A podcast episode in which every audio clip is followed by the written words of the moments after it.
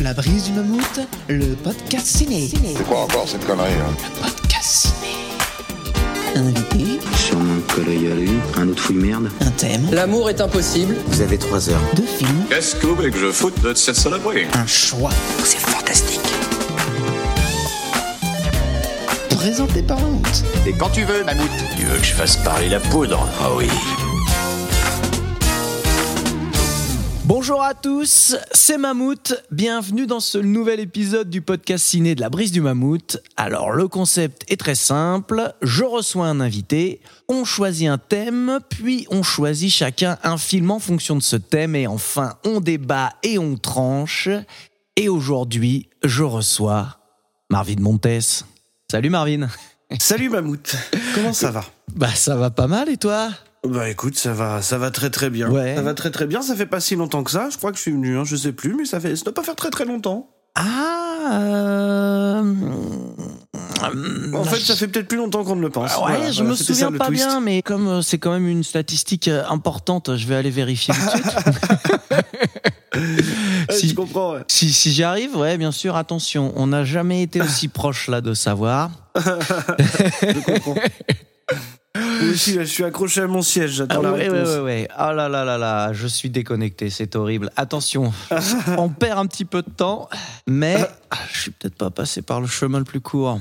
Mais c'est bien, ça rajoute un peu de suspense. Attends, Alors. attends, si j'y arrive avant toi, c'est la honte. Non, non, ça y est, j'y suis. Alors attention, Ah. euh, là, ça va être l'épisode numéro 30, ok?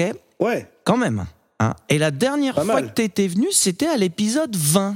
Ah donc, ouais, euh, ouais, ouais, ouais, donc c'était euh, a un petit moment quand même. C'était il y a, a peut-être un an. Il y a peut-être. an. Ouais, ouais, c'est ça. Voilà, voilà. Eh, tu vois, finalement, ça file. hein. Ah ouais, c'est terrible, c'est terrible. C'est peut-être de ça qu'il faudrait parler finalement. Le temps Le qui passe. le temps passe. Alors, euh, justement, la dernière fois que t'étais venu, il y avait un, un livre qui sortait. Euh, Oui, c'est vrai, c'est vrai, qui est sorti depuis. Je crois que la dernière fois que j'étais venu, j'avais pas pu en parler, je sais plus. Est-ce que j'en avais parlé? Je sais plus, mais en crois tout cas, que t'en avais un petit peu parlé. euh, Ah si, je pouvais en parler la dernière fois. C'est la première fois que j'étais venu que je ne pouvais pas encore en parler. Voilà. Tu vois, Voilà. c'est- Ouais, ouais. Et oui, effectivement. Il y a un livre qui est sorti chez Third qui s'appelle Alien, la mécanique de la peur, voilà. Qui est sorti Mhm. euh, au mois de novembre 2022. D'accord. Et donc, euh, bon, on en a déjà parlé, hein, mais c'est ça, c'est sur Alien et c'est tout Alien, hein, vraiment tout, quoi. C'est tout Alien. Mais on s'est même vu d'ailleurs. On s'est même vu, effectivement, une On s'est petite même vu, projection. Ouais, ouais, on s'est croisés. Voilà. C'est vrai. Effectivement. Ouais, parce que du coup, t'as fait un peu le, le tour de France euh, de la promo. Oui, j'ai euh. bah, fait, euh, on a fait, on a fait quoi? On a fait euh, Paris, Toulouse et Lyon, je crois. Mhm. Voilà, c'est pas mal. Ouais. C'est un petit tour, mais c'est un tour quand même. Ouais, et, ouais. Nantes, et Nantes. Et. Nantes. Oui, bah, là, oui, là, évidemment. Voilà. et, euh, et à chaque fois, c'était avec une projection ou pas forcément? Ouais, si, quand même. Ici, on a fait une projo à chaque fois. On a passé euh, le premier à Nantes. À Paris, bah, quand t'es venu, on a passé les deux premiers. Ouais, tout à fait. À Lyon, on a fait euh, Alien, Alien et Alien 3. Du coup, parce qu'il y avait Alien aussi Stéphane 3. euh, qui était, Ouais. Ouais, il y avait aussi Stéphane qui était là pour la Ah, promo de son Fincher, Fincher. euh. et après, pour continuer dans la, dans la, la promo croisée à Toulouse, on a fait euh, Alien et Fight Club Ah, pour euh, la promo Fincher. Donc Stéphane, euh, qui devait venir, euh, n'a pas vu son avion décoller, donc il n'a pas pu venir. hein. Voilà,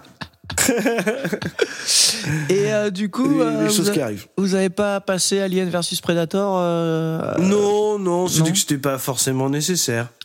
D'accord. Voilà. Ok. Écoute. Et ça va euh, T'es content Ça marche bien Ça se vend un petit peu Ouais, ouais, T'as des ça- bons ça- ça- ça- retours euh Ça a bien marché, euh, ça s'est bien vendu pour le coup. Donc c'est cool, c'est cool. Et puis euh, voilà, on, est- on a embrayé sur la suite déjà, donc euh, Ah. tout va bien quoi. Voilà. La suite, dont on ne peut pas parler, j'imagine. Bah, du coup là, on arrive dans le moment où on ne peut pas en parler. Voilà, peut-être l'année prochaine, euh, quand je reviendrai, je te Hmm. dirai voilà, cette fois-ci je peux, euh, tu vois. Voilà, Est-ce ce que- genre de choses. Est-ce que t'oses un indice ou pas? Euh... Ah, il ose, il ose. j'ose. Est-ce que j'ose un indice? Ouais. Alors attends, je vais en trouver un qui soit non plus pas trop. euh, Un peu nébuleux quand même. Pas trop, Hmm. pas trop. hein. Un indice, un indice nébuleux, mais pas trop protège-dents. Voilà, voilà c'est tout ce que j'ai à dire. Oh, ouais. Hmm. Ah ouais, bah, Mm, faut en donner quand même, faut en donner Ouais, un peu. à fond. Euh, Et puis, euh, t'es aussi podcasteur, toujours, non? Oui, toujours, toujours, voilà, toujours shitlist. euh, Je crois que t'as reçu Manu d'ailleurs hein, depuis la dernière J'ai reçu Manu, exact, et je vais bientôt Ouais. euh, recevoir un nouveau Romain. Puisque, bah voilà. euh, puisque je dis tout, euh, j'ai pas de honte. a choisi un Bah, super pas- film. Toi, tu peux en parler, toi. Toi, tu peux en parler de tes projets.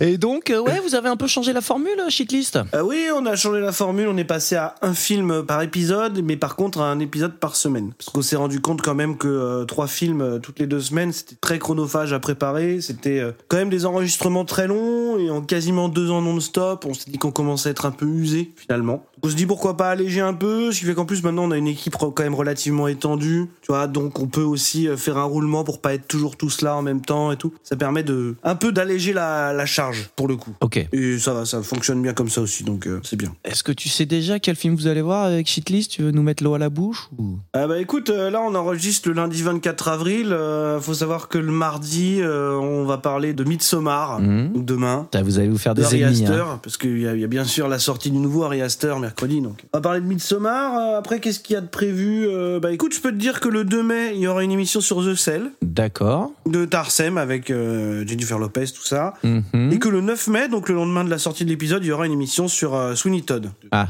oui. Mhm. de Tim Burton. Voilà. Mhm. D'accord. Ok. Voilà ce que je peux dire. Midsommar, c'est pas si mal. Écoute, euh, je, je parle plus de ce film avant mon revisionnage parce que D'accord. je sais pas quel va être mon avis euh, dessus après euh, deux ou trois ans sans l'avoir vu, je ne sais pas. Ok. Des fois, j'ai changé d'avis sur des films que j'ai vus une deuxième fois. Et du coup, après, c'est chiant parce que parce que tu te rappelles qu'au début, voilà, machin, et voilà, tu vois, donc maintenant, là, je dis plus rien, je vais attendre de le revoir et puis puis on verra. Oh, est-ce que t'es prêt? On attaque? Je suis prêt. Passons à l'objet de ma visite. Vous venez me parler de quoi? T'as quel sujet? Ouais, bah au moins, on sait de quoi on parle, là, c'est clair.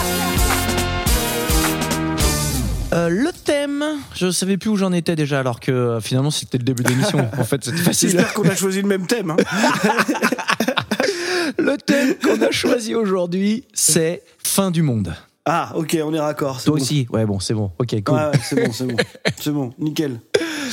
Écoute, j'ai envie de te poser tout de suite une euh, question euh, importante, euh, Marvin. Oui. Quel enjeu pourrait être plus important que la survie dans un film? Euh, quel enjeu plus important que la survie, tu me dis? Ouais, ouais. Ah bah, en fait, je, je pense que c'est pour ça que le thème que tu as choisi résonne particulièrement parce qu'il n'y en a pas, en fait. Ah. Bah non. Non, alors, bah, tout dépend de quelle survie on parle. Tu vois, est-ce que c'est la survie individuelle Fait tout ça, c'est un grand débat.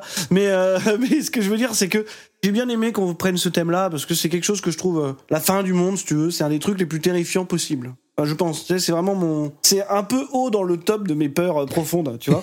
c'est assez, assez haut.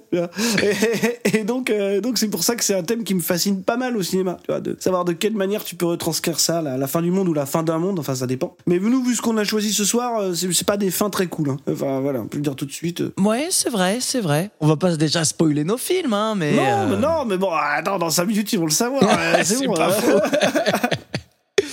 euh, évidemment, quand on Je parle. de- tease, je tease. Ouais, bah t'as raison, c'est. Je vois le métier du gars, quoi. Ah bah, c'est. Il y, y y a du métier, hein. Il y a de l'expérience.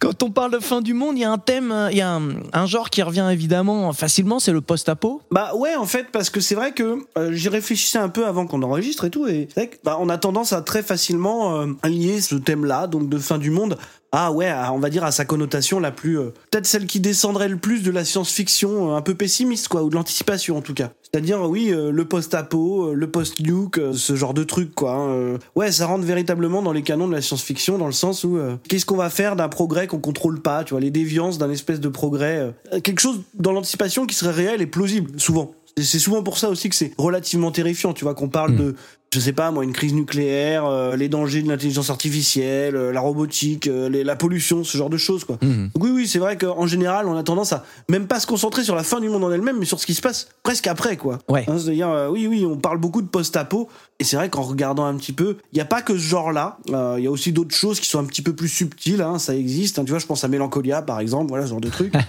Bon, C'est marrant, je- bon, alors subtil, je sais pas en fait, mais mais, mais tu vois, je veux dire, on n'est pas, pour le coup, on n'est pas dans dans la même retranscription d'une espèce de fin de civilisation ou quoi que ce soit. Mhm. Mais, mais c'est vrai que c'est pas l'air d'être le genre de sur le, vers lequel on s'est dirigé tout de suite. Donc euh, voilà. Mais oui, je pense qu'on est extrêmement euh, attiré, intéressé par ouais, le post-apo, le post-nuke et tous ces trucs-là, quoi. Mhm. Qui sont des genres populaires. Ouais, évidemment, euh, Mad Max, c'est un peu. Alors, c'est Bah. pas forcément le premier, mais c'est vraiment le film qui a lancé la mode, quoi, on va dire. C'est loin d'être le premier, mais en tout cas, je pense que l'imagerie de ce qu'on appelle du coup plutôt le post-nuke, hein, euh, Mhm. voilà, donc c'est l'imagerie du post-nuke telle qu'on la conçoit aujourd'hui dans la culture populaire, que ce soit encore au cinéma, euh, même parfois dans les jeux vidéo, euh, tu vois, dans les comics, tout ça, elle vient de Mad Max, et précisément de Mad Max 2, je pense, Mhm. hein, euh, qui est vraiment ouais l'espèce de maître étalon du post-nuke à partir des années 80, quoi. Quand tu vois des jeux vidéo comme Rage, ce genre de trucs, tout ça, oui, Mhm. c'est clairement, euh, oui, ça a clairement pris, euh, vampirisé le genre euh, complètement. Mais bon, euh, voilà, on va peut-être en reparler. Mais il y a eu d'autres choses avant. Il y a eu d'autres choses avant.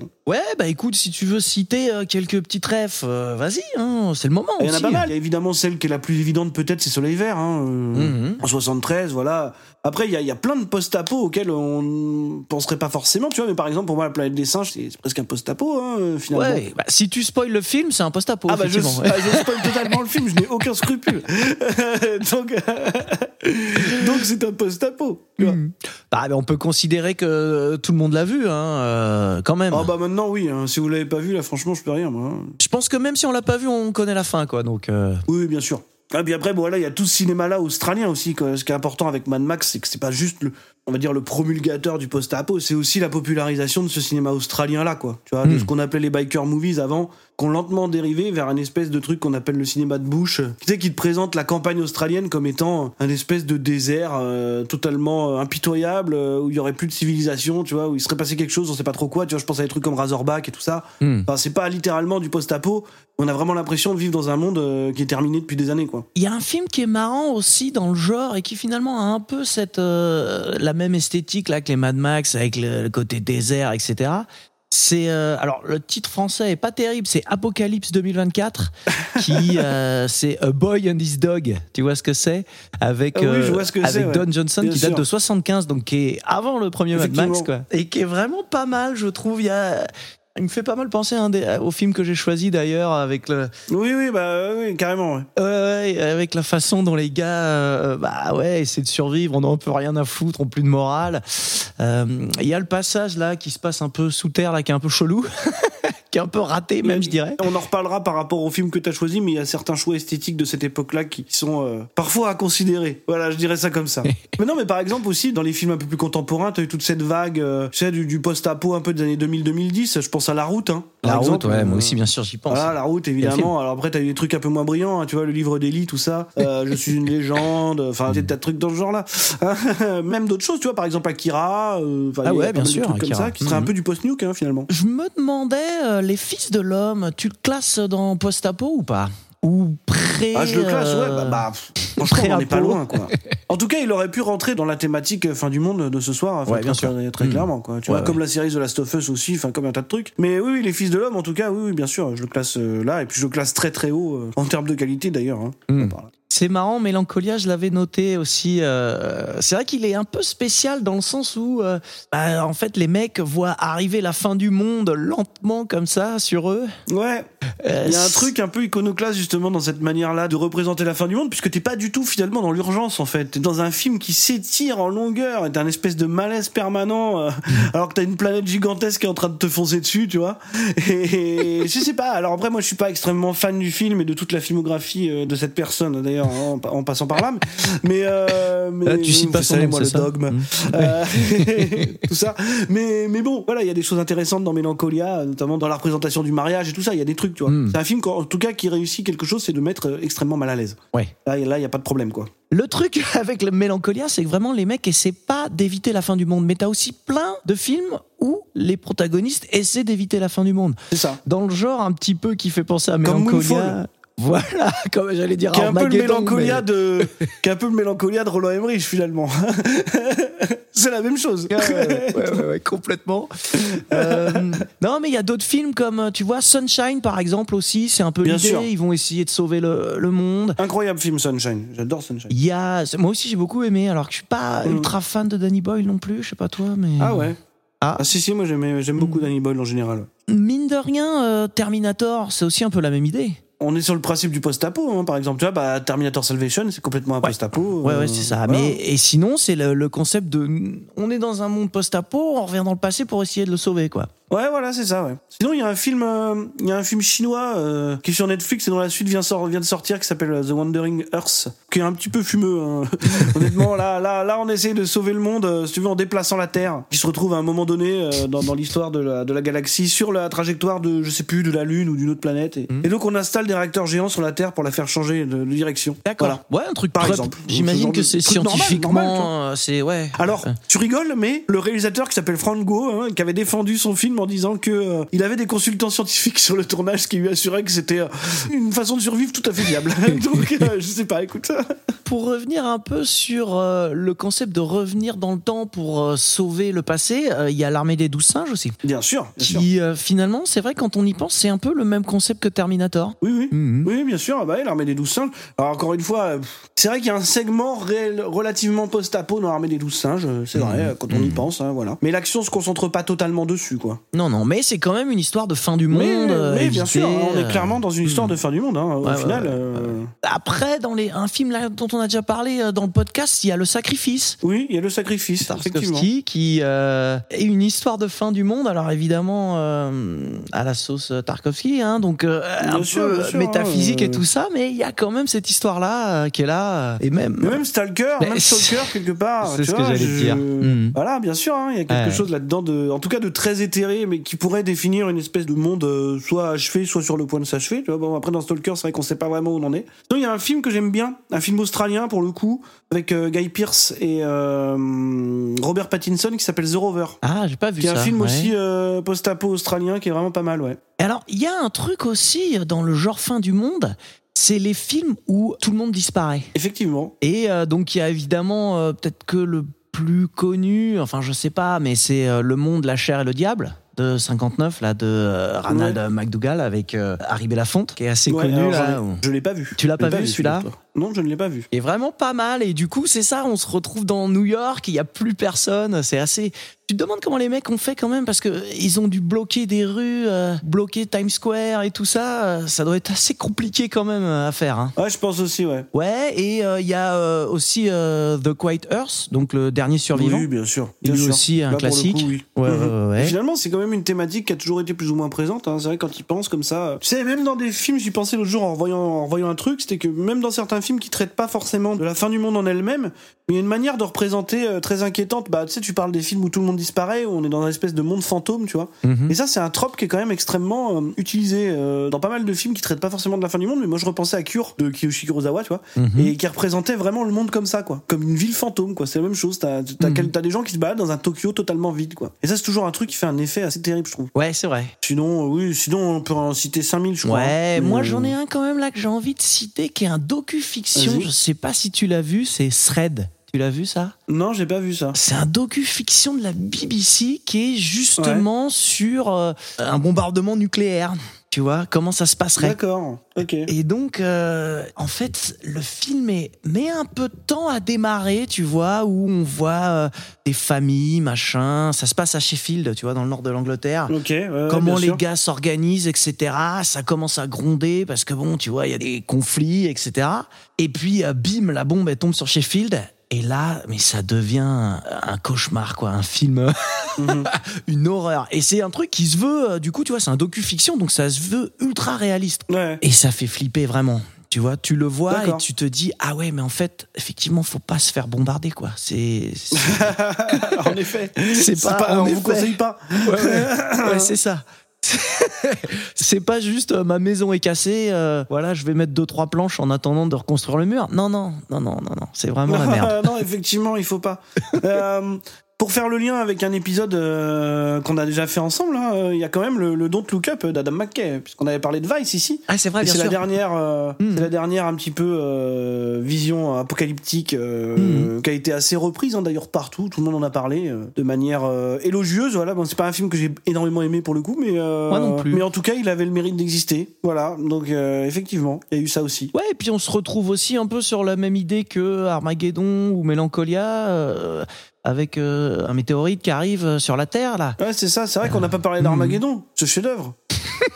On aurait dû, on aurait dû en parler tout de suite en premier. Celui-là qu'il fallait citer en premier. Ouais, J'ai une petite tendresse pour Armageddon. Ouais, je- ça, ça. m'étonne qu'à moitié. bah ouais, bah écoute. Et euh, juste pour finir comme ça, est-ce que t'as vu Kaboom de euh, Greg Araki? Ça te dit Non, quelque chose pas ou vu. pas? Ça Non, fait partie de, vu. de- Non, mais je vois très bien ce que c'est. et Ça fait partie des quelques Araki que j'ai pas vus. Voilà. Donc, euh, Ouais, d'accord. Euh, Greg Araki, j'y vais à tâtons en fait, hein, euh, parce que je sais jamais trop Ouais. sur quoi je vais tomber et puis dans quel état je vais ressortir, donc euh, Ouais. c'est pas toujours simple. Non, c'est pas toujours Voilà. simple, Donc, non, j'ai pas encore vu Kaboom. Écoute, il est assez. Bon, c'est assez barré, mais je. Je Ouais. sais pas si je le conseillerais, mais. bah écoute, hein. Mais bon, euh, écoute, moi j'ai bien aimé. Voilà, j'ai pas peur de le dire. Voilà. Eh bah, bah allons-y alors, parfait. Euh, est-ce que tu veux rajouter un petit truc ou est-ce qu'on non, attaque non, on peut y aller, let's go. Allez, à toi l'honneur. On commence par quoi? Exposez votre proposition. C'est parti. Marvin, Oui, quel film as-tu choisi pour nous parler de la fin du monde? Alors j'ai pas choisi quelque chose de fondamentalement euh, original, hein. j'ai choisi un film de Steven Spielberg. Euh, de 2005 euh, qui s'appelle La guerre des mondes. Voilà. Mm. Donc fin du monde, la guerre des mondes. Le lien est, fa- le lien est facile à faire. Ouais, ouais, ouais. ouais. Je crois qu'il y a un acteur connu non, dans ce film? Ah alors oui, il y a quelques acteurs un petit peu connus. Non oui, effectivement, il y a Tom Cruise. Hein. Tom Cruise, la deuxième, la deuxième collab entre Tom Cruise et Spielberg, probablement la dernière. Euh, voilà. Mais oui, oui, il est là. Quand tu as choisi ce film, je me suis posé une question quand même. Je me suis... Déjà, j'ai cru que c'était une blague quand tu me l'as proposé. Et je me suis... Pourquoi? Je me suis demandé si t'essayais pas de te racheter après euh, t'être fait attaquer par tous les fans de Spielberg. euh. Non, bien sûr que non. J'ai déjà dit à répéter, c'est un réalisateur que j'apprécie beaucoup. C'est ses fans qui me saoulent. Mais euh, mais il y a des choses extrêmement brillantes dans cette filmo, dont ce film, voilà, que je considère comme étant un très très grand film. Donc euh, non non, je n'essaie pas de me racheter. Je j'aime vraiment énormément la Guerre des Mondes. Mhm. Voilà, pour plein de raisons. Donc non, c'est tout à fait sincère. Tout à fait sincère. Ok, très bien. bah écoute, vas-y, je t'en prie, euh, explique-nous un peu euh, tes raisons. Alors, en fait, ce que j'aime énormément euh, dans, dans La Guerre des Mondes, à la base, c'est la manière, c'est la note d'intention, un peu, de ce qu'est cette histoire. Avant même l'adaptation ou la réadaptation de Spielberg, euh, La Guerre des Mondes, c'est un roman de H.G. Wells, hein, évidemment. Donc, avec des extraterrestres qui étaient venus de Mars, hein, pour le coup, là, on le savait qui venaient euh, conquérir la Terre, qui venaient en fait, enfin pas conquérir, c'est c'est une extermination absolue, hein, voilà. Et Ce qui était intéressant en fait dans l'idée que Wells avait, c'est qu'en fait tu vois depuis le début on parle de science-fiction, on parle de choses qui sont par exemple relativement crédibles, en tout cas qui ont un sens par rapport à la, à la société, à la vie qu'on connaît quoi. Et en fait l'inspiration de Wells c'était euh, la couronne britannique a énormément bâti son expansion et son impérialisme on peut le dire hein, par rapport à sa supériorité euh, financière et technologique. Et donc lui il s'est dit Qu'est-ce qui pourrait se passer le jour où l'Angleterre, qui est considérée à ce moment-là comme la puissance absolue, euh, se retrouve face à un adversaire euh, complètement supérieur à lui, quoi, Hmm. et se fait massacrer. Voilà, c'était c'est un peu ça l'idée, quoi, c'était de placer l'impérialisme ultime dans le rôle du, du, du- de l'outsider, quoi, du, du, du faible de l'histoire, très clairement, parce qu'il y a même pas de guerre. hein, ça s'appelle la guerre des mondes, mais en vrai, euh, Ouais, y a pas en vrai, il n'y a pas de guerre. Hein. une ouais. c'est une extermination. Donc voilà, ça c'est quelque chose que je trouve intéressant. Et euh, justement, cette manière-là que Spielberg a eu de se réapproprier, que c'est un projet qui est resté très longtemps dans les cartons, alors qu'il a pris différentes formes, qu'il a mis énormément de temps à faire pour finalement euh, le faire en 2005 dans un contexte un peu particulier parce qu'évidemment s'il y a quelque chose euh, qui se raccroche très bien à la guerre des mondes bah c'est effectivement le on va dire le récit un peu post 11 septembre 2001 quoi hein. Hmm. Donc euh, c'est le, le l'ébranlement de l'impérialisme américain. Euh, on n'est plus intouchable. Euh, maintenant, on a des ennemis qui sont supérieurs à nous, au moins en termes de détermination, tu vois. Donc je trouve ça, je trouve ce film déjà hyper intéressant. Alors euh, déjà en tant qu'œuvre de science-fiction, de film euh, relativement à grand spectacle quand même. Ah bah oui, Mais même. surtout par tout ce qu'il veut raconter en creux en fait. C'est vraiment là où je le trouve hyper pertinent dans son contexte et, et à sa sortie quoi. Alors hyper pertinent, genre, bon, moi je t'avoue, je suis pas un très très grand fan de Spielberg. Non, je sais. J'ai mis du temps à l'aimer, la guerre des mondes, tu sais. Je veux dire, vraiment, Mhm. il a fallu que je le voie en salle, que je sois relativement impressionné par, euh, on va dire, le formalisme du truc. Euh, parce qu'il y a des choses que je trouve. c'est impressionnant. Ouais. Je pense que c'est un, film que je pourrais qualifier de quasiment de film d'horreur pour lui. C'est un film que je trouve, même à la revoyure, terrifiant. Tu vois, dans le sens où vraiment, il y a aucune concession dans la guerre des mondes par rapport à, on va dire, à, à l'approche de la science-fiction un peu optimiste qu'avait pu avoir Spielberg dans toute sa carrière. Tu vois. Ouais. Je veux dire l'alien de rencontre du troisième type, euh, E.T., ce genre de truc. Où là, il y a aucune volonté de réconciliation, il y a aucune volonté de communication. Ouais, c'est ça, il y a même a aucun pas de guerre. dialogue. Ouais. Il y a aucun dialogue, il y a pas de guerre en fait. C'est-à-dire que on assiste à une vraie extermination. Ah, D'autant plus que, vu le passif et les origines de Spielberg, c'est même peut-être pas totalement innocent non plus. Mhm. Mais voilà, moi je trouve que c'est un film absolument terrifiant. euh, oui, dans le sens où là, on te met en. Alors on va peut-être reparler après de tout ce qu'il y a autour des personnages et tout, bien sûr, mais on te met face à l'humanité un ennemi complètement implacable qui est là uniquement pour le détruire, euh, qui euh, ils utilisent un espèce de rayon euh, calorifique, ils appellent ça, pour exploser les gens en deux secondes. Il y a absolument voilà aucune possibilité d'apaisement, tu vois. Là, il y a pas, il y a pas les 100 jours d'apaisement, c'est mort. Et, et, et, euh, et- tu vois, il y a, y a pas de négociation possible. C'est une extermination absolue. Ouais. C'est implacable et le film te le dit jusqu'à la fin, jusqu'à son dénouement. Tu peux rien faire. Ouais. Tu ne peux rien faire de toute Ouais, on a façon. vraiment ce sentiment-là que personne ne peut sauver le monde et personne va sauver le monde. tu vas courir et personne ne peut le faire. Et. Clairement, on peut pas de toute façon. Ouais, Donc ouais. tu vas courir, tu vas t'enfuir, tu vas te cacher, tu vas regarder comment ça se passe, mais tu peux rien faire. Et ouais, c'est un film que je trouve fondamentalement terrifiant pour ça en fait. T'as raison, hein, la comparaison euh, avec euh, les films euh, d'extraterrestres qu'avait pu faire Spielberg, elle est incroyable parce que on se retrouve vraiment à l'opposé, quoi. Le côté un peu optimiste, euh, euh, gentil extraterrestre, et là on arrive avec euh, un truc ultra pessimiste, euh, sans solution. Ouais, et puis le symbolisme a complètement changé, quoi. Là où t'avais, oui, justement, le, cette espèce de, de rencontre avec l'extraterrestre, tu vois, oui, qui était résolument optimiste, qui était très symbolique au niveau souvent de la perte d'un parent ou des choses comme ça, tu vois, qui était une sorte de réconciliation, euh, on va dire intime, quoi. Tu vois Mhm. Ce truc-là qu'il y avait chez Spielberg. Et là, c'est, ouais, c'est plus du tout le cas. Et puis en plus, t'as ce côté, euh, je trouve aussi hyper dérangeant de menaces qui étaient déjà présentes, tu vois, qui étaient déjà dans le sol, en train Mhm. d'attendre le moment de sortir. Ou évidemment, c'est extrêmement allégorique. Parce que quand tu ramènes ça au 11 septembre, il y a quand même hein, ces gens qui ont été très impactés par ces images-là. Oui, c'est extrêmement allégorique, mais je trouve que ça fonctionne très bien. Tu vois, cette espèce d'idée d'avoir cette menace-là qui était enfouie, qui attendait le bon moment pour sortir et ravager tout sur son passage, quoi. Ouais, Voilà, c'est je ça. qu'adapter adapter ce récit-là avec la même note d'intention que H.G. Wells à ce moment-là, je pense que ça a un impact euh, relativement fort. Ouais, effectivement, c'est bien vu. Comme tu dis, il y a le côté euh, où les aliens, ils sont déjà là puisqu'ils ont leur machine euh, enfouie sous terre. C'est ça. Donc c'est ça, c'est le côté n'importe qui peut être un terroriste euh, dans la foule. Ouais, bah bien sûr. ouais. Et aussi le fait qu'on connaisse pas les motivations ni rien, il y a ce côté Non. incompréhension et, et surprise un peu comme tu vois dans un attentat, t'as une bombe qui explose, t'as les... C'est ça. tu dis qu'est-ce qui se passe, qu'est-ce que c'est mais on comprend Comme ce qu'on pas. disait tout à l'heure, quoi. C'est ça qui est absolument terrifiant, quoi. C'est-à-dire que Mhm. tu ne sais pas pourquoi ils font ça, quoi. Enfin, je veux dire, euh, ils sont là, ils ont décidé de sortir à ce moment-là, ils ont décidé de tout ravager, de rien laisser sur leur passage, et il y a absolument personne qui peut faire quoi que ce soit ou qui peut tenter de. Tu vois, y a- ils vont même pas te réduire en esclavage, c'est pas le but, hein. Non, non, Non. non, non, c'est la destruction absolue. Voilà, c'est quand même quelque chose qui est relativement radical finalement. Il y a un vrai, il y a une vraie dimension horrifique dans ce film-là. On retrouve pas tant que ça chez Spielberg, alors qu'on retrouve de temps à autre par petites touches dans Jurassic Park, dans des choses comme ça, bien sûr. Mais là, pour le coup, on a une vraie, vraie approche totalement horrifique. Et d'ailleurs, on voit des horreurs pendant tout le film, hein, parce que Mhm. parce que le film fait pas tant de que de concessions finalement. hein. On a ces mouvements de foule, les gens qui paniquent, les relations entre les gens qui forcément sont extrêmement impactées, le crash d'avion, tu vois, ce genre de truc. Enfin, je veux dire, Ouais. il y a beaucoup de scènes extrêmement marquantes dans La Guerre des Mondes. Et à force de le revoir, euh, putain, je trouve toujours de nouveaux trucs, tu vois. et je le trouve vraiment hyper pertinent, hyper brillant. euh. Et c'était intéressant ce que tu disais euh, la dernière fois euh, que tu étais venu euh, dans cette émission.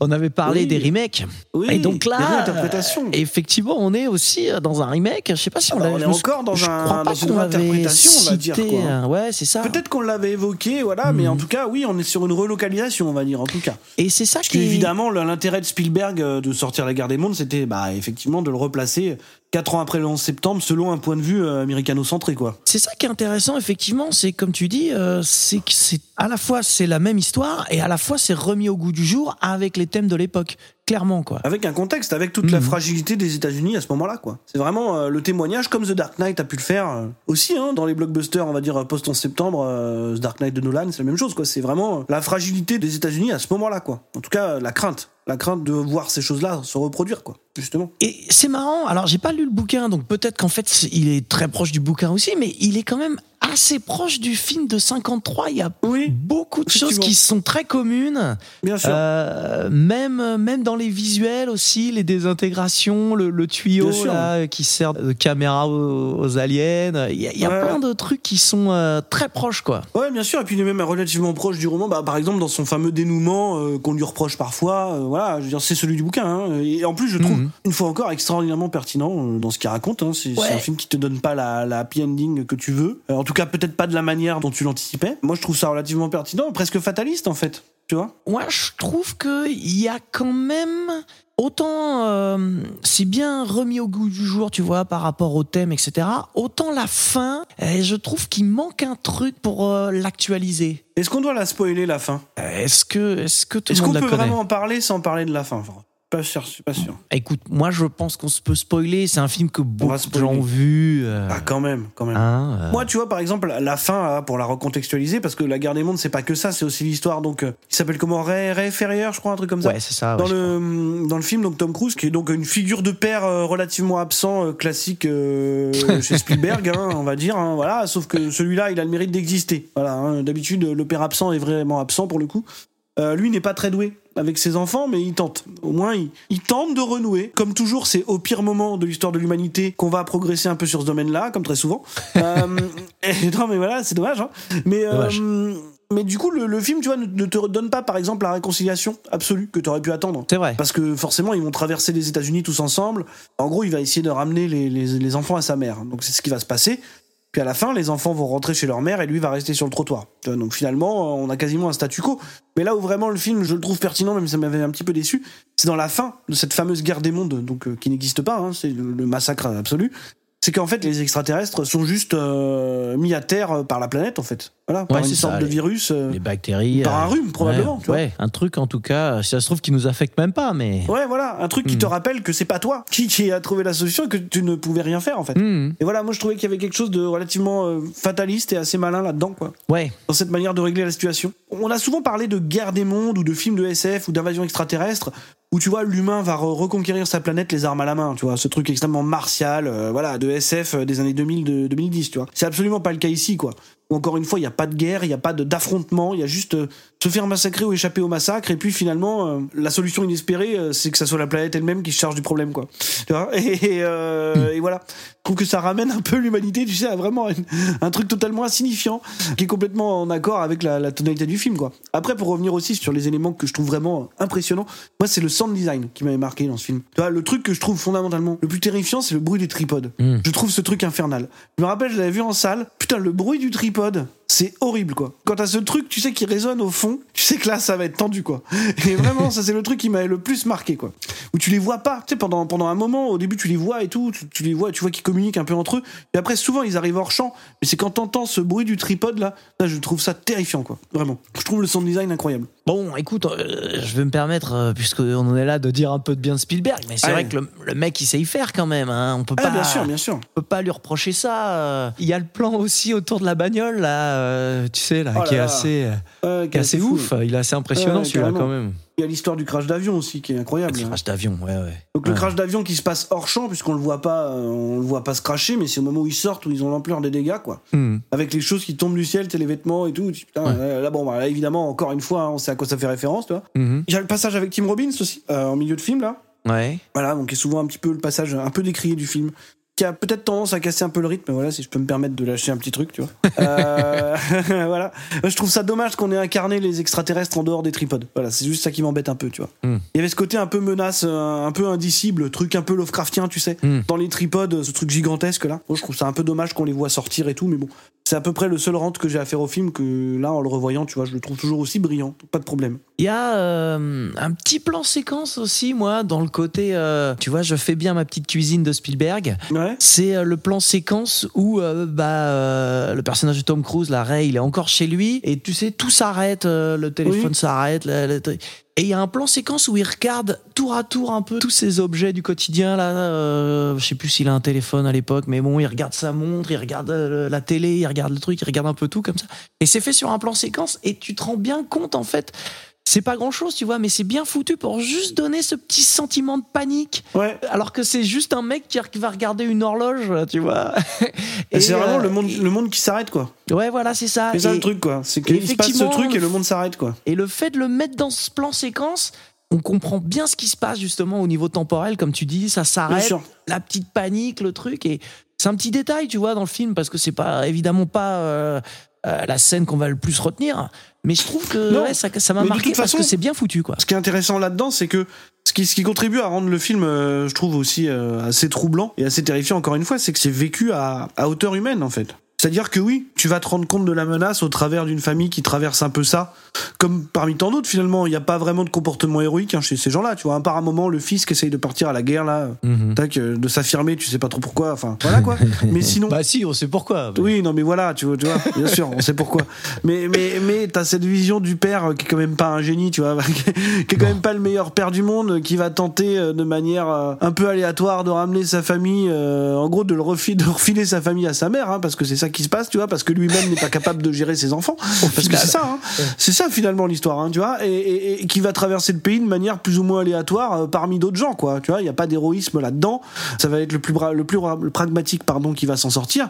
Et on voit tout à hauteur d'homme. C'est aussi ça qui rend le film assez troublant. C'est-à-dire que tu vois que la caméra est souvent à hauteur de sol. En fait, on, tu vois, on filme pas les tripodes d'en haut. T'as pas de, de gros plans de drone ou je ne sais quoi. Non, non, tu vois des fois, tu sais, en fond, une espèce de massacre s'opérer pendant que les gens courent, mais toi, tu restes en bas. Hmm. Et c'est la misère, quoi. T'es en train de filmer des extraterrestres immenses en contre-plongée, un peu comme, euh, tu vois, un peu comme dans le Godzilla de, de Gareth euh, Edwards, par exemple. Hmm. Tu vois, c'est un peu le même principe de filmer ça à hauteur d'homme. Bah, moi, après, j'ai des petits reproches à faire au film, Allez, vas-y, évidemment. donne, donne, donne tes reproches, vas-y, vas-y, donne tes Ah, Est-ce reproches. que non mais tu sais euh, dans le cadre de l'émission c'est bien de garder un petit peu euh, vers la fin euh, ces, Ah, ces bah, là. bah, passons, passons à ton film, passons à ton film, y a pas de problème. bon est-ce que tu veux rajouter un petit truc toi quand même? Non, j'en ai déjà beaucoup parlé, et puis bon, de toute façon, c'est un film sur lequel tout le monde a déjà dit beaucoup de choses, donc euh, y a pas de C'est vrai, souci. c'est vrai. Vous voyez la guerre des mondes Ok. Passons au deuxième film. Et maintenant à toi. Bon alors écoute, je te fais une proposition. Vous feriez pas ça Je vais me gêner. Alors moi pour parler de la fin du monde j'ai choisi Terre brûlée qui s'appelle euh, en VO No Blade of Grass Exact. qui est un film de 1970 de euh, Cornel Wilde Effectivement. effectivement. Ouais, c'est ça. Mhm. Effectivement. Ça déconne pas. Ça déconne pas, voilà, c'est ça. Non. Il y a pas, s'il y a quand même Nigel Davenport qui est un acteur quand même un petit peu connu. euh, Oui. hein, ouais, c'est une tête qu'on a déjà vue plein de fois. C'est pas forcément. Voilà, euh, c'est ça. C'est ça. Ouais. C'est pas un film qui repose sur cette tête d'affiche de toute façon. hein. Non, non, non, non, non. Et Non, non, puis bon, voilà, les, les acteurs, les actrices, on les a tous revus un petit peu euh, partout. Oui, euh, c'est sûr. hmm. C'est sûr. Voyez le film, vous verrez. Cornel Wilde, il est surtout connu. Enfin, son film le plus connu, en tout cas, c'est La Proie nue. Qui est très bien d'ailleurs. hein. Ouais, oui, ouais, oui, c'est ouais, la ouais. produit, c'est son film euh, survival slash film noir euh, qui est relativement, euh, relativement brillant. est un peu plus vieux, donc qui est de 65, et il joue aussi le rôle principal dedans. Oui. C'est lui Oui, le parce qu'il est avant qui tout croit à acteur. Il, il- il est avant tout acteur, euh, Cornel Wright. C'est vrai qu'on n'a pas cité Jean Wallace quand même, qui est peut-être une des plus connues du casting, qui était la femme aussi de Ouais. Exact. La fille, elle est connue aussi parce qu'après, elle a fait. euh, J'ai un trou. Elle s'est mariée avec euh, Peter Sellers, je crois, c'est ça? Ah ouais. Hmm. Oui, Ah, oui, c'est ça. Elle s'est mariée avec Peter Sellers. Et je crois qu'il y a eu une énorme shitstorm euh, avec leur divorce ou je ne sais quoi. Enfin, je sais pas trop, mais euh, D'accord. elle est plus connue pour des raisons relativement négatives, la pauvre, malheureusement, quoi. Et ah oui, et après, c'est ça, ils sont euh, tous les deux, enfin, quand je dis tous les deux, c'est avec euh, Nigel Davenport et elle, ils sont dans euh, Phase 4. Euh, Oui, qui, euh, le, le film de fourmi, bien sûr. oui, oui, de sol, de sol basse. Exact, tout à fait. Qui rigolo, qui rigolo. Qui rigolo, moi je l'aime bien, ouais. On va dire qu'il y a un bon film de superviseur des effets visuels. Et euh, bravo au dompteur de fourmis aussi, quand même. oui, ça devait vraiment pas être facile. Non, tu Honnêtement, m'étonnes. euh, il a géré. hein. Il a géré. Bien joué. Donc, euh, qu'est-ce que c'est l'histoire de Terre brûlée? C'est un virus qui s'attaque aux plantes, hein, et qui provoque des famines à travers le monde. Mhm. Et donc, euh, ce qui se passe, c'est que la Grande-Bretagne, euh, au départ, c'est un pays qui est pas vraiment touché hein, par le problème, mais petit à petit, le virus arrive quand même. Effectivement. Et donc, euh, on a John Custance, qui est joué par euh, Nigel Davenport, qui est euh, un architecte qui a fait la guerre de Corée, qui est un notable un peu établi, qui, grâce à ses relations, il va apprendre qu'il va y avoir un confinement de Londres. C'est ça. Même plus qu'un confinement, ça va être un gazage. Ah oui, non, ouais. Ouais, ils veulent, oui, alors là, on n'est pas au confinement, euh, c'est pas le confinement Jean Castex. hein. Ouais, c'est clairement. euh, non, non, là, les mecs, ils ont prévu de gazer Londres. hein. Ouais, c'est ça. de rendre l'air irrespirable. hein. Donc, c'est pas pareil. ouais. C'est- c'est- voilà. du coup, il se dit bon bah, euh, je vais pas rester là, et donc il prend sa petite famille et il décide de partir chez son frère qui habite euh, dans une ferme plus loin dans la campagne. euh, Voilà. C'est ça. Je sais pas ce que t'en as pensé quand t'as vu ça, mais le premier truc qui est euh, marquant quand même, c'est que le film en fait il est actuel à mort. Mais en fait, ça, c'est un problème. C'est un pro- ça devient un problème avec les films post-apo. C'est que maintenant, en fait, ils nous surprennent pas du tout. Euh, parce qu'on a absolument tout vécu, tu vois. Et c'est assez terrible quand on y pense. Oui, oui, le film est quasiment actuel. hein. Le film a des préoccupations en 1970 euh, qui ne sont pas encore réglées aujourd'hui, euh, Mhm. qui, qui sont totalement d'actualité. C'est assez terrible. ouais. Et ça m'arrive souvent, ça, tu sais, de voir des post-apo un peu. Genre, il y a pas longtemps, on parlait de Southland Tales. Mhm. Et puis, dans Southland Tales, il y a un moment où les gens sont scandalisés parce que le prix de l'essence, ah, vous vous rendez compte, le prix de l'essence, on va tous mourir, ça va déclencher des guerres et tout. Alors qu'en vrai, maintenant, c'est pire. Tu vois Donc, euh, en fait, c'était pas si terrible, les gars. Je sais Tu vois pas. Vous auriez pu imaginer un truc un peu plus euh, Ouais, vous sérieux, auriez pu quoi. imaginer un truc encore pire. Ouais, hein, ouais, voilà, merde. voilà, tu vois. Oui, effectivement, le, le film est, est terriblement actuel. Ouais. Ouais, parce que donc, alors ça commence déjà avec des images d'époque euh, sur tout le côté euh, consumérisme, pollution, avec euh, bah euh, l'homme qui en fait détruit son environnement, quoi, son habitat. C'est ça. C'était déjà des sujets quand même. En fait, ça m'est déjà arrivé aussi de revoir euh, des petites archives de l'INA ou des trucs comme ça. Et tu te rends compte qu'en fait, toutes les questions d'écologie, on se dit, ouais, c'est un thème qui est vachement euh, actuel. Tu fais, bah non, non, à la fin non, mais des années que là, là, 60, on en là, parlait on est déjà. en 70, à la sortie de No, No Blade of Grass, et trois ans après, t'as Soleil Vert, Ouais, ouais. qui lui Mhm. aussi est un film qui est tristement actuel. Ouais, ouais. Tu vois Euh, non, mais voilà. Donc, t'as ces questions-là, quand même, de pollution, d'écologie, qui mènent à ce genre de futur d'anticipation qui est assez horrible. Mhm. Ouais, qu'on se posait déjà dans les années 70, quoi. C'est ça qui est assez euh, infernal. Mais bon, sauf qu'à ce moment-là, dans les années 70, c'était de la fiction totale, tu vois. Ouais. Là, maintenant, tu te dis que bon, c'est de la réalité augmentée. C'est ça.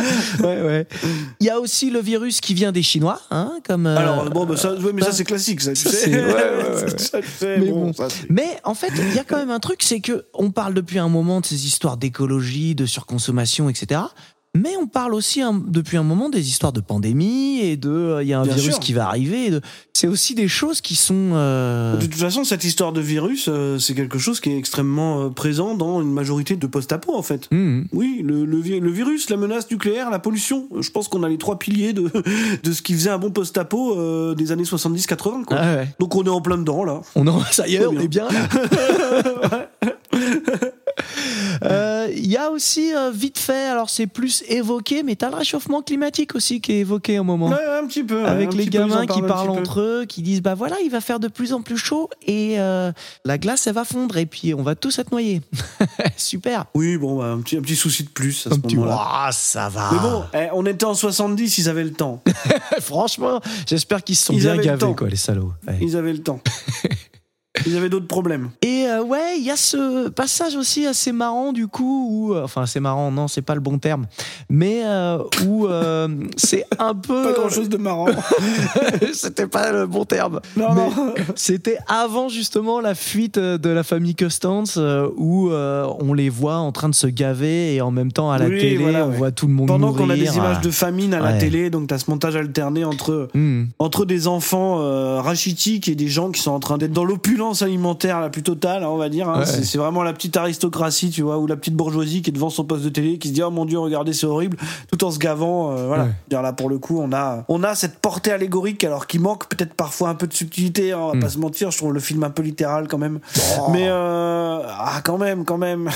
mais euh, on en reparlera peut-être. On en reparlera euh, peut-être. mais, mais- mais en tout cas, en tout cas, ça a le mérite d'être euh, extrêmement clair, oui, c'est sûr. Il y a une suffisance effectivement par rapport aux événements, le côté bon ah non ça va pas arriver chez nous, c'est les Chinois, ça, hein, en Afrique, Ouais, bah c'est oui, bon. bien sûr. Ouais. Tout est sous contrôle. Hmm. Peut-être un journaliste à un moment qui arrive qui dit mais vous inquiétez pas le virus arrivera pas chez nous tu vois Mm. aucune chance aucune chance que ça arrive et tu dis putain mais c'est pareil mais je connais ce je, je connais cette histoire Ouais, alors il y a un truc aussi, c'est qu'on se rend compte que évidemment ce sont les riches qui sont le mieux placés pour survivre. hein. évidemment évidemment, évidemment. du moins dans un premier temps oui Bon, et puis ouais, comme tu disais, euh, très vite, euh, la morale n'a plus aucune importance. Donc la première chose qu'on voit, c'est les mensonges à la- dans les médias, à la télé, pour pas faire paniquer les gens hein, officiellement, mais en même temps ils vont les gazer. Donc bon, euh, il faut mieux que les gens soient gazés en paix voilà, c'est ça, dans non, l'apaisement. je sais pas, Mm. je sais pas quel est le principe, très honnêtement.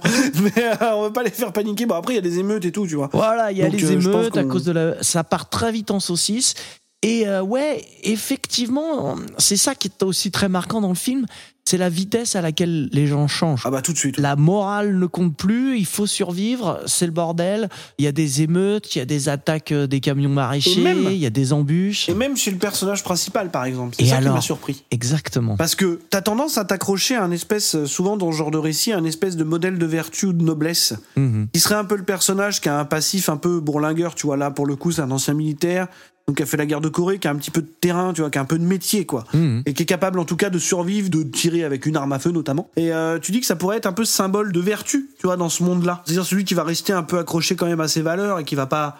Et en fait, non, pas du tout. Eh ouais. Il vrille tout de suite en même temps que les autres. C'est-à-dire qu'il va commencer à agresser les gens, à tirer euh, sans sommation. euh, tu sais, euh, Ah, veux ouais, dire, il y a pas trop de. Très m'a- hein. C'est un truc qui m'a un peu marqué. Ouais. C'est un truc qui m'a qui m'a pas mal marqué, ouais. Et euh, C'est comme il y a un moment, il y a un discours où il dit euh, Moi, je suis un ancien militaire, mais je déteste tuer. Mais mec, t'as tué tout le monde depuis le début.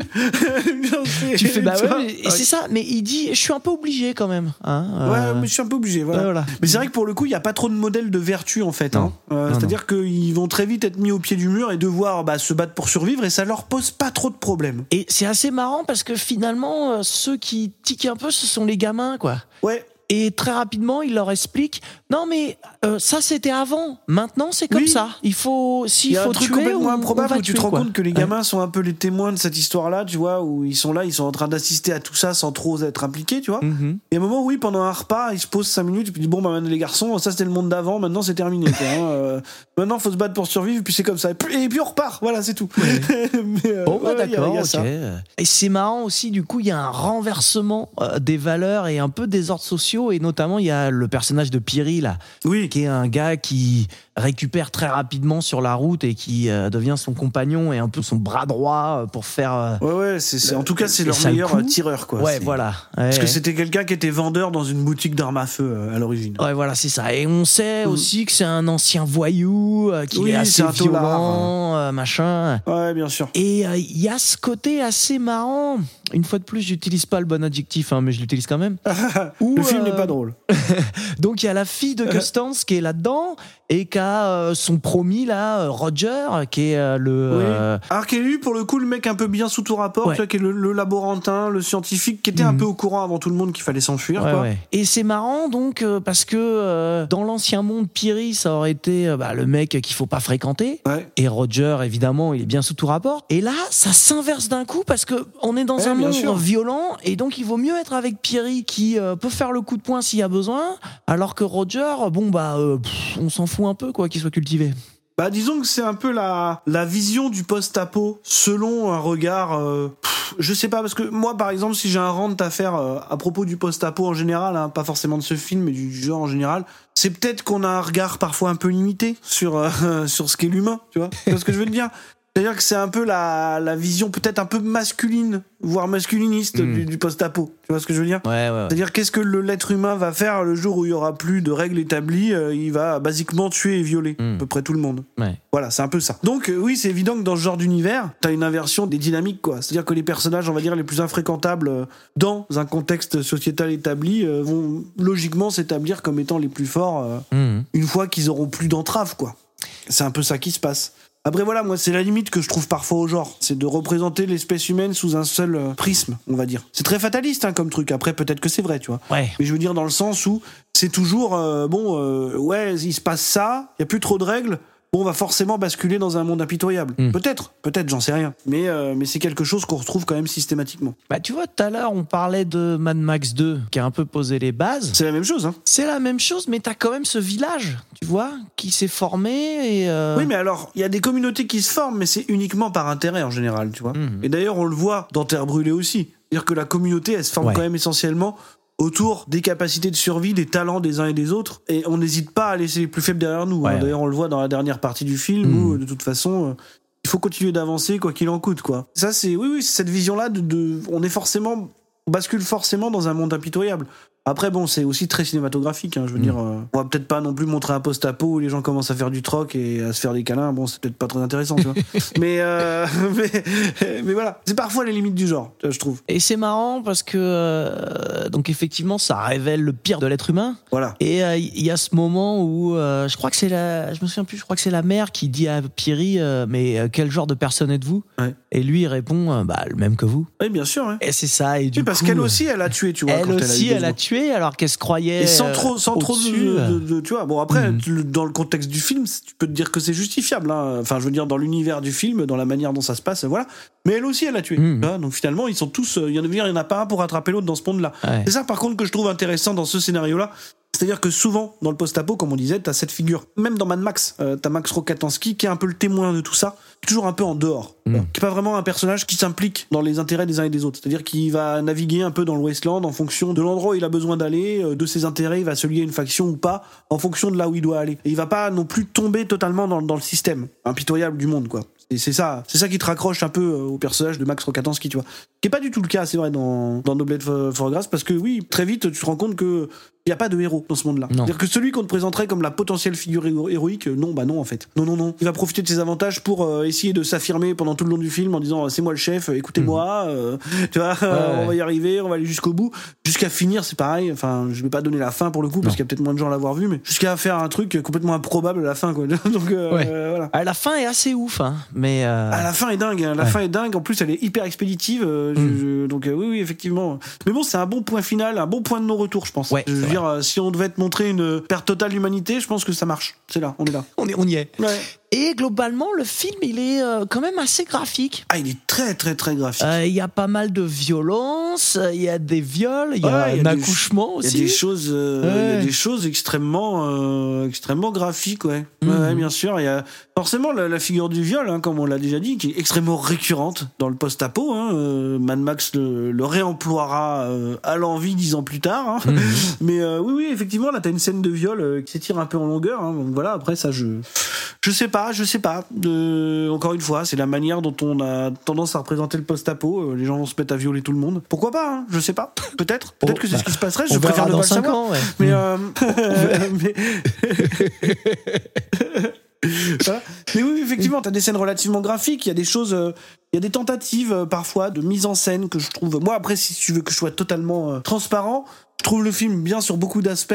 Je pense que son plus gros problème, c'est Cornel Wilde. Ah, Euh, qui est, je pense, à mon sens, un réalisateur quand même relativement limité, hein, et euh, qui fait des choses euh, qu'il maîtrise pas toujours, euh, moi je, qui fait des choix étranges. je trouve qu'il y a des Moi, choses c'est- intéressantes. Tu Il parles y a des choses intéressantes. Par contre, il y a par exemple des micro flash forward. Là, je, Alors, je- tu vois, c'est marrant parce que, ça, c'était vraiment, euh, ça, ça, ouais, non. écoute, c'est vrai que ça peut paraître bizarre parce qu'en fait, c'est à chaque fois qu'ils ont des paroles un peu optimistes, Oui, il y a ces flash forward qui nous montrent ce qui va se passer. C'est toujours un truc Oui. horrible, tu vois. ah, c'est toujours un truc horrible. T'as ce moment où justement t'as la fille de Custance euh, qui dit à son concubin avant de, avant la fuite, euh, je veux perdre ma virginité, je veux devenir une femme. Paf, là t'as, un flash forward sur le moment où elle va se faire violer, quoi. Il dit, ok, l'optimisme, l'optimisme est mort, quoi. C'est, Bah, voilà, Et tu clairement. vois, et en fait, c'est pour ça que je trouve ça euh, pas si ridicule que ça au final. C'est que, effectivement, ça gâche un peu l'effet de surprise. Mais en fait, ça te dit direct, non mais arrêtez de rêver dans ce monde-là. Il n'y a pas de place pour l'optimisme, quoi. Il Ouais. n'y a pas de retour en arrière possible, euh, c'est foutu. Donc c'est pour ça que, ouais, je suis d'accord avec toi, c'est un peu surprenant, c'est un peu bizarre. En plus, ils sont en rouge. Je pense que euh, c'est dans la, c'est dans la etc., forme mais- que ça marche pas. Dans la forme que ça marche difficile, Peut-être, peut-être. Mais je trouve que, je trouve. tu vois, l'idée qu'il y a derrière ça est, est quand mais même je, je intéressante. comprends, je comprends maintenant que tu m'en parles. Je pense que je comprends un peu plus l'idée du truc, quoi. Mais euh, moi, c'est ouais, c'est vraiment les, les, les gros inserts euh, rouges là qui m'ont Mm. m'ont perturbé. euh. Des moments, où je me suis dit, waouh. Mais le film est assez brillant, par contre, sur sa gestion de la temporalité, quoi, parce que Mhm.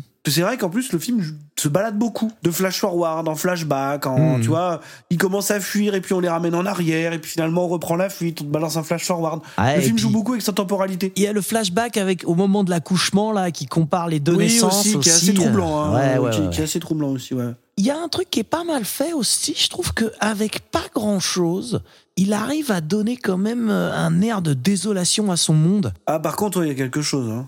Alors que Il y a quelque chose d'absolu. Alors que c'est juste filmer la campagne anglaise, en fait. C'est ça, ça, c'est la campagne anglaise. Il te met euh, un chien mort et trois détritus. Et puis tu fais euh, ah putain euh, merde, c'est vrai que c'est la galère.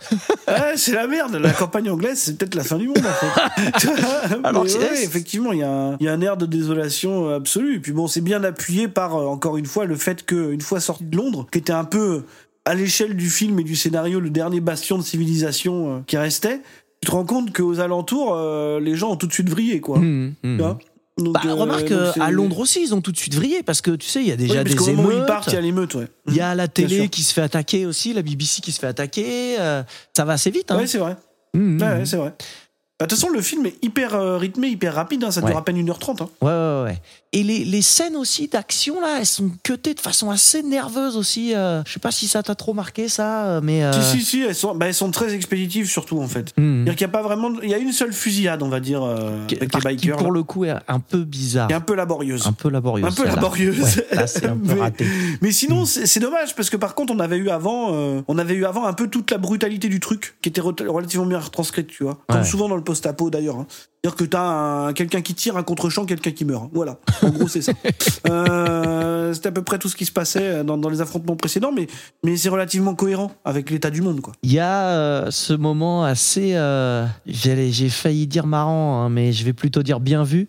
euh, de, la, de, de la pub euh, pour Rolls-Royce. Oui, bien sûr. qui est assez marrant parce que juste merde j'ai redit marrant putain sans faire exprès Euh, Ouais, parce qu'il y a le c'est côté c'est euh, grave. sommet de l'industrie britannique alors que voilà on l'entend sur l'autoradio d'une épave euh, c'est une ça, ouais. pub pour Rolls Royce donc c'est ça ça rappelle à la fois que euh, bah voilà c'est euh, tout ce côté un peu euh, industriel consumériste. Ouais c'est une belle métaphore du pays qui était au top euh, tu vois. 15 jours avant ils étaient encore les rois du monde euh, ça arrivera pas chez nous. Et puis là bah voilà ils sont plus rien quoi. Ouais, effectivement. tu vois c'est un bon film. Ah, mais j'ai pas dit que c'était un mauvais film, j'ai pas Ah que c'était un mauvais film.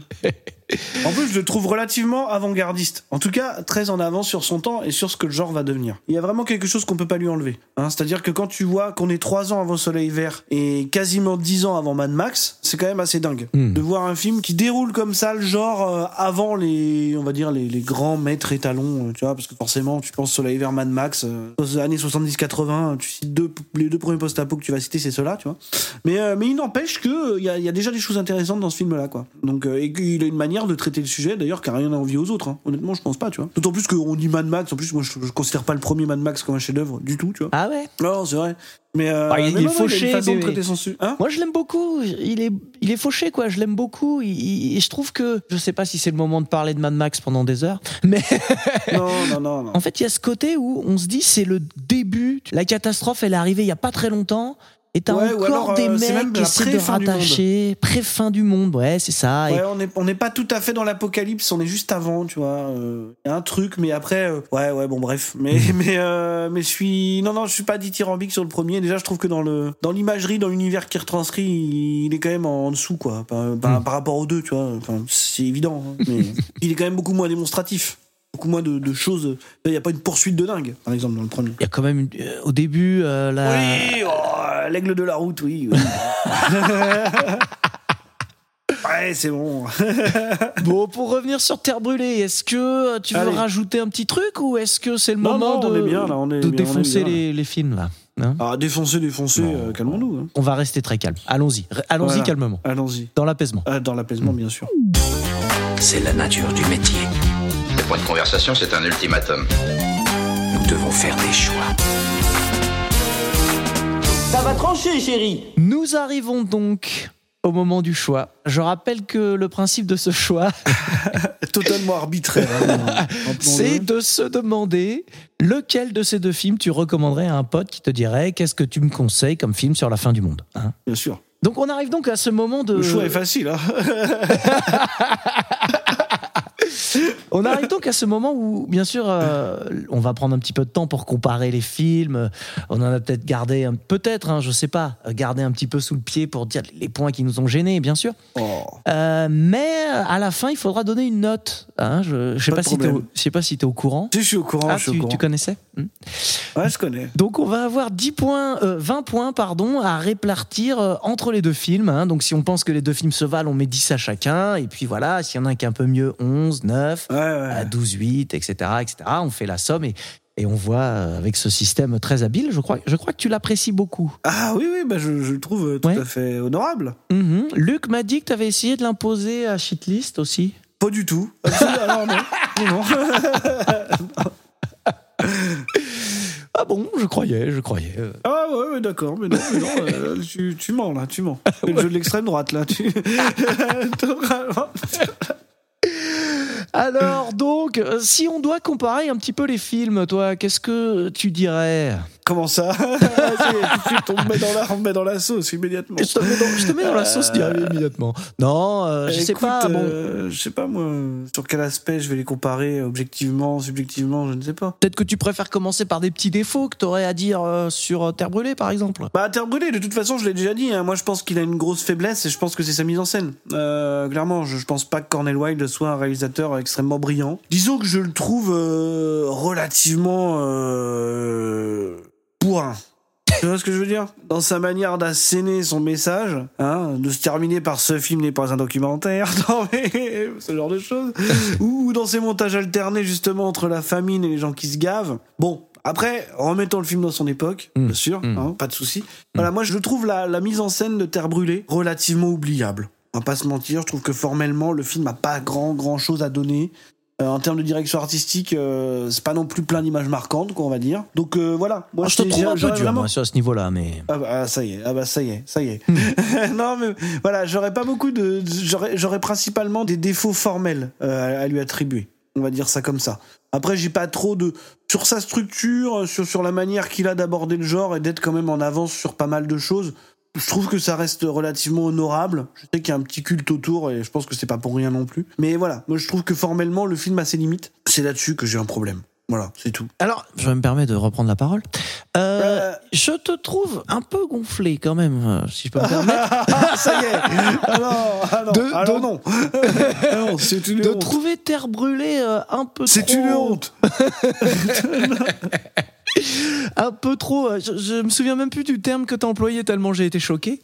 Euh, t'as dit quoi? Un peu trop premier degré? Non, t'as dit quoi? Bourrin, j'ai dit, un peu un, peu trop... Ouais, dans son, dans son Ah, message, c'est tu vas, ça me- tu vas me ressortir Vice, c'est ça Non, C'est ça. non, non. Je te vois arriver à 50 J'ai km j'ai même pas besoin de revenir en arrière. J'arrive à la guerre des mondes. Alors, Oh Est-ce que tu trouves pas qu'il y a quand même un petit peu des choses qui sont euh, gros sabots dans ce film-là, La guerre des mondes de Spielberg Moi je trouve pas moi Pas du tout, pas du Est-ce tout. que, par exemple... Alors, le film tient sans. Pour moi, le film tient sans, sans, sans, sans son niveau de lecture un peu plus élevé, je pense. Ah hmm, Ouais. Moi, c'est ça qui, en fait, qui m'intéresse, si tu veux. Hmm. Et je suis chiant avec ça. C'est quelque chose qui est très personnel. Non, mais je- je suis moi, un peu comme je- toi, moi. Il y a des gens qui sont extrêmement sensibles à, au film à message, tu vois, au film gros sabot, Hmm. pour être un peu euh, grossier. Euh, mais par exemple, je, je, je pense qu'il faut pas oublier de faire du cinéma avant. Je pense que c'est dans cet ordre-là qu'on fait les choses. Hmm. C'est-à-dire que tu fais un film, et peut-être que tu veux larver un message. Dans ces cas-là, tu le fais. Et c'est important de le faire, et ok. Par contre, quand euh, t'as quelque chose qui, à mon sens, tiendrait plus parfois sur un message que sur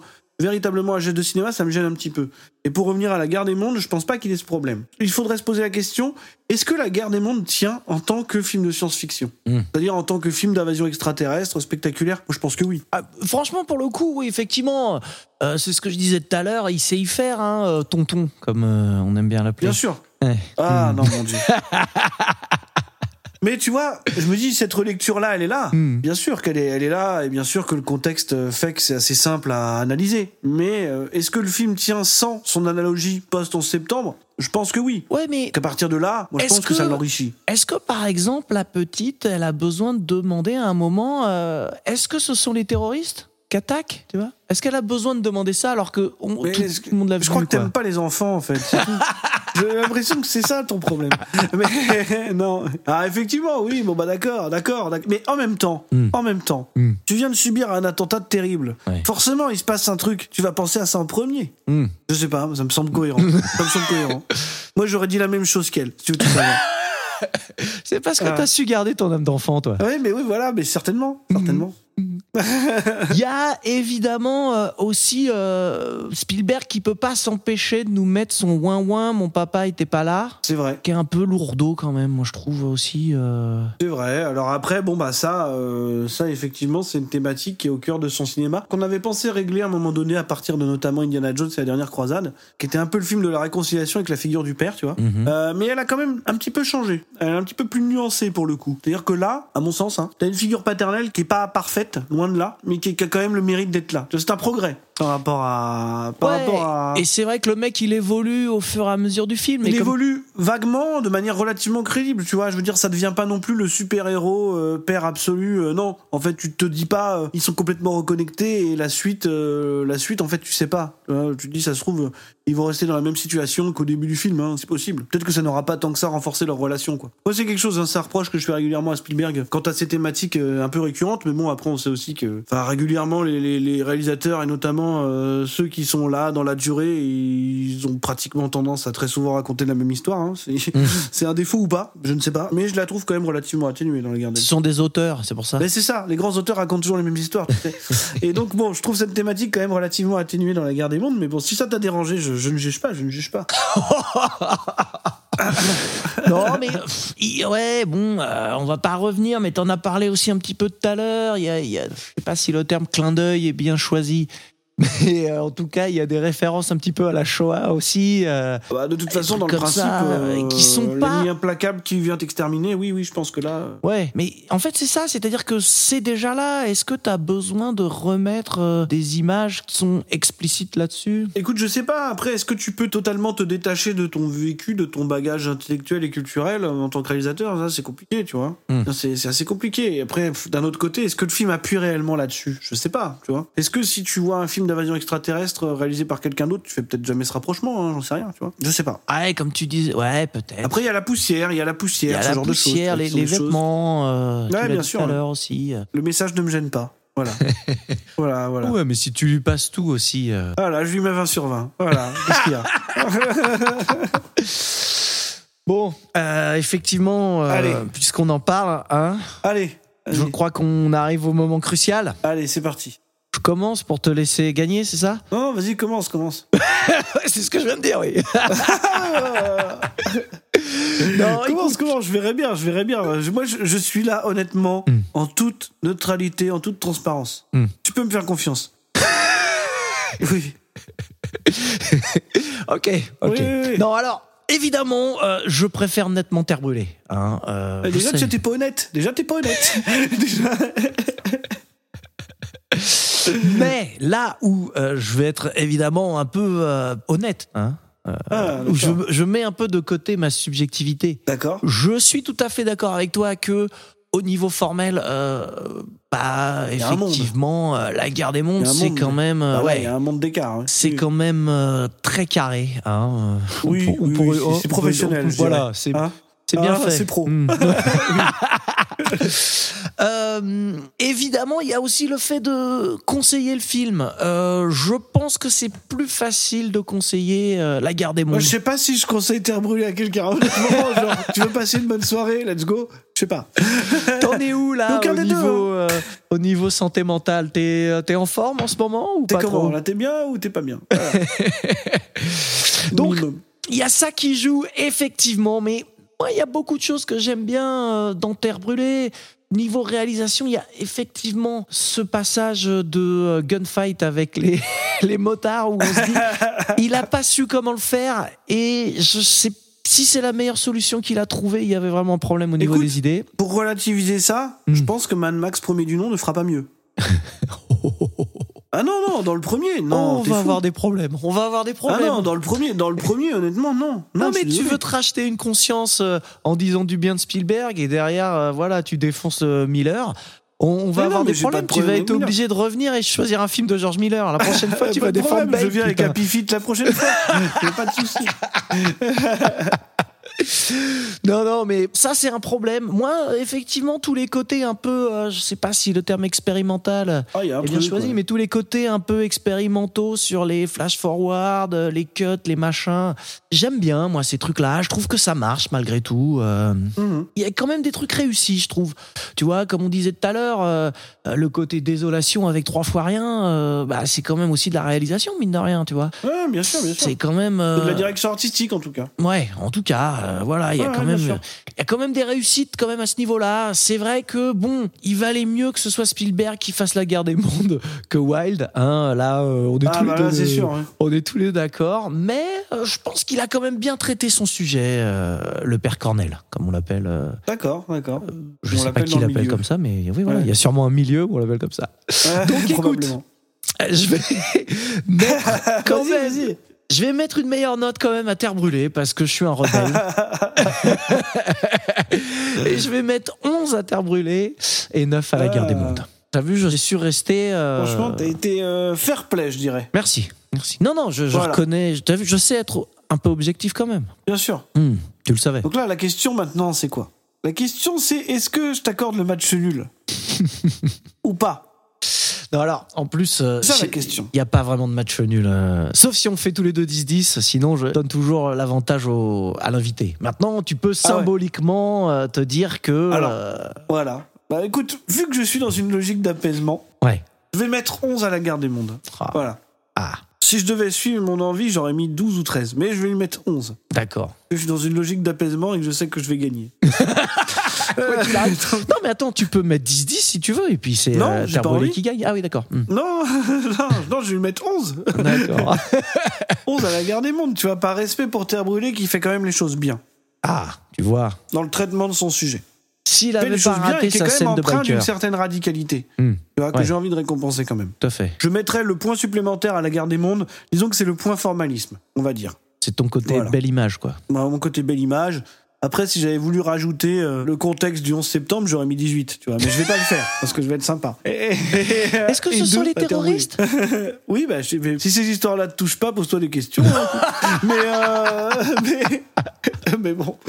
Moi, je, voilà. Voilà. Je suis à, je mets 11, 10, voilà. Je, je, je suis, je suis là, je suis à la cool, euh, voilà. Ouais. Le lundi soir, on est complètement dans l'apaisement, quoi. Ouais. Complètement. ouais, ouais. Voilà. Eh bien, écoute, Marvin, ça veut dire que la prochaine fois qu'on nous demandera euh, qu'est-ce que tu me conseilles comme film sur la fin du monde, Ouais. bah, il faudra dire euh, La guerre des mondes de Spielberg. Voilà. Exactement. Normal. Ça me fait un peu mal, moi, mais bon. Écoute, sinon on, peut- on pourrait prendre un, troisième on pourrait, film on pourrait prendre une zone neutre où on conseillerait un troisième film, genre euh, où on est tous les deux d'accord, tu vois. Alors, On euh, conseillerait Mad Max 2 et voilà, tu vois, tranquille. la route, la route, c'est pas mal la route. Ah ouais, mais attends, la route, c'est pas, ça fout la, la gerbe aussi, remarque. Ouais. Oh la route c'est pas ouf. Hein. Ah, Ouais, t'aimes pas moi, trop, Je trouve pas le film incroyable. Eh, les fils de l'homme. On conseille les fils de l'homme. Ah, les vois. fils de l'homme, c'est Ça, pas ça mal. met plus ou moins tout le monde d'accord. Tu sais quoi Il y a un film là dont on n'a pas parlé que j'aime bien aussi. Ouais. Ça y est, on revient en arrière là, euh, on revient au début de Euh, on refait l'épisode là, c'est parti. Là. En plus, c'est un film français, tu vois, parce qu'on n'a pas trop Oui. parlé de films français Oui. depuis le début. Vas-y. Il y a Malville. Ah c'est vrai. C'est vrai qu'il y a mal quelque chose. tout ça. Il C'est est pas mal, vraiment c'est pas, mal. mal. Et il y a un peu tout J'ai eu très peur que tu me lâches hein, dans la brume ou un truc comme ça, mais euh, ok, merci. Seul tout. non, non. Putain, mais voilà, Ah, c'est ça qu'on me conseille. seul tout. Non, non, Malville, Voilà. c'est vraiment pas, pas, plus. mal. N'en dis pas plus. Bon, Marvin, euh, donc euh, toi, de ton côté, t'as quand même toujours un petit peu d'actualité avec Alien, la mécanique de la peur, non? C'est Alien, toujours. la mécanique de la peur, On il reste pas quelques ce- exemplaires. Alors, pas Ouais. énormément. Il est bien, Bah. il est bien, bien parti. Et Donc, justement, euh, va y il avoir reste un petit peu. la deuxième édition là.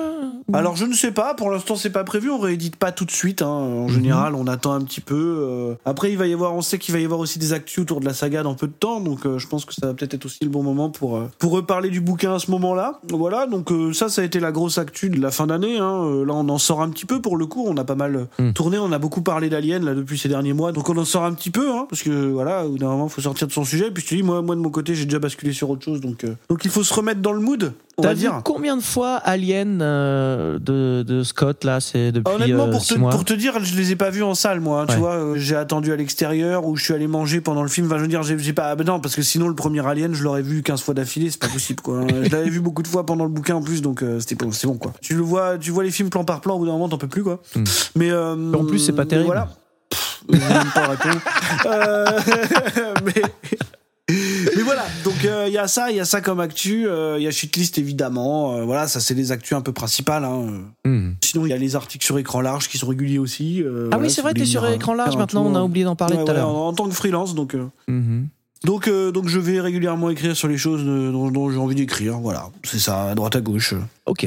principalement là-bas. Tous les histoires de Final Cut, euh, Hcast, c'est du Final passé. Cut, c'est euh, Hcast existe encore. Après, euh, Hcast, c'est une émission qui demande beaucoup de production, mine de rien, parce que c'est un enfer de montage. Mhm. Parce que j'ai un acolyte monteur euh, perfectionniste euh, sous le coup d'une déformation professionnelle qui met, euh, qui du coup fait les choses tellement bien. Par contre, je suis extrêmement satisfait du résultat, bien sûr, mais bon, du coup, ça, ça lui demande beaucoup d'investissement dans le montage de Hcast. Donc, Ouais. les épisodes mettent régulièrement du temps à sortir. Mais, euh, mais on, on essaye d'en faire, euh, voilà, dès qu'on peut. Après, c'est aussi des problèmes euh, d'emploi du temps, on va dire. Et puis, il y a un autre podcast aussi avec mon ami Martin Gamara de Nanarland qui s'appelle S'agirait de grandir.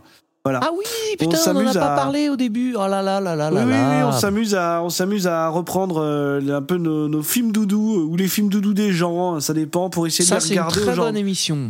Pour les essayer de les voir aujourd'hui et de se dire est-ce que finalement c'était bien ou est-ce que c'était pas un peu nul? Euh, Maintenant qu'on a dépassé euh, l'âge de bascule, tu vois. Oh là là, ouais, ouais, ouais. Moi, je, je suis absolument pas sujet euh, La nostalgie. à la nostalgie, ouais. Ce qui fait que tous ces films-là, enfin, je dis tous ces films-là, mais par exemple, tu vois, les Goonies, euh, je trouve Ouais. que c'est nul. Notre épisode pilote, on en a dit beaucoup de mal, hein, évidemment. en fait, ce podcast a uniquement été créé pour mal parler des Goonies à la base. Il nous fallait Ouais, une excuse. Euh, le reste, c'est du bonus. Le reste, c'est du bonus. voilà. Donc, on a parlé de, des Goonies. Après, on a fait un épisode sur Robocop. Après, sur Robocop, euh, c'est pas si mal, par et contre. le- le- le- ah, Robocop, non, mais je, je vais pas tout dévoiler, mais les gens pourront aller écouter. Après, on a parlé de Scream. Le dernier épisode en date, c'était euh, Top Gun. Et là, on prépare un épisode sur Scarface. Voilà. Ah, Scarface. Oui, Ouais. d'accord. Est-ce que c'était bien Scarface. Scarface? D'accord. Bah écoute, est-ce que, est-ce que, voilà, il faut le revoir maintenant et se dire est-ce que tout ça est mérité? Parce que on est quand même là pour dire aux gens s'ils avaient raison ou non. Tu vois, c'est quand même à nous de décider. Donc, euh, donc voilà. C'est une belle place que vous avez. Oui, oui, bah oui, on nous l'a donné. Hein. Écoute, on Ouais, l'a pas hein. Bon bah écoute, euh, bravo j'ai envie de te dire parce que ça fait pas mal de Bah, choses euh, qui arrivent Ouais, ouais, il y a pas mal de et à faire et tout ouais. ça. Et puis il y a ce euh, futur bouquin donc sur les protège-dents. Voilà, euh, sur les protège-dents, les formes de protège-dents, les matières de protège-dents. Ouais ouais. Voilà, C'est très catalogue. technique. Alors du coup, Oui, ah bah bien sûr, bah tu sais, il faut viser un public de niche. hein. c'est les plus fidèles. Ah bah toujours. Bon bah écoute Marvin, euh, merci beaucoup. Hein. C'est un plaisir de t'avoir. Bah, merci à, toi de m'avoir réinvité. Bah écoute, j'espère que ce sera pas la dernière fois. On aura l'occasion Ah, de, mais non, mais moi je suis de là. faire les fous. Ok. Je suis là, je reste ici là. Ah d'accord. Ok. Ben, Ouais, je euh, reste. Ah bon. Ok. Et du coup, j'arrête quand même l'émission ou? Merci. Merci.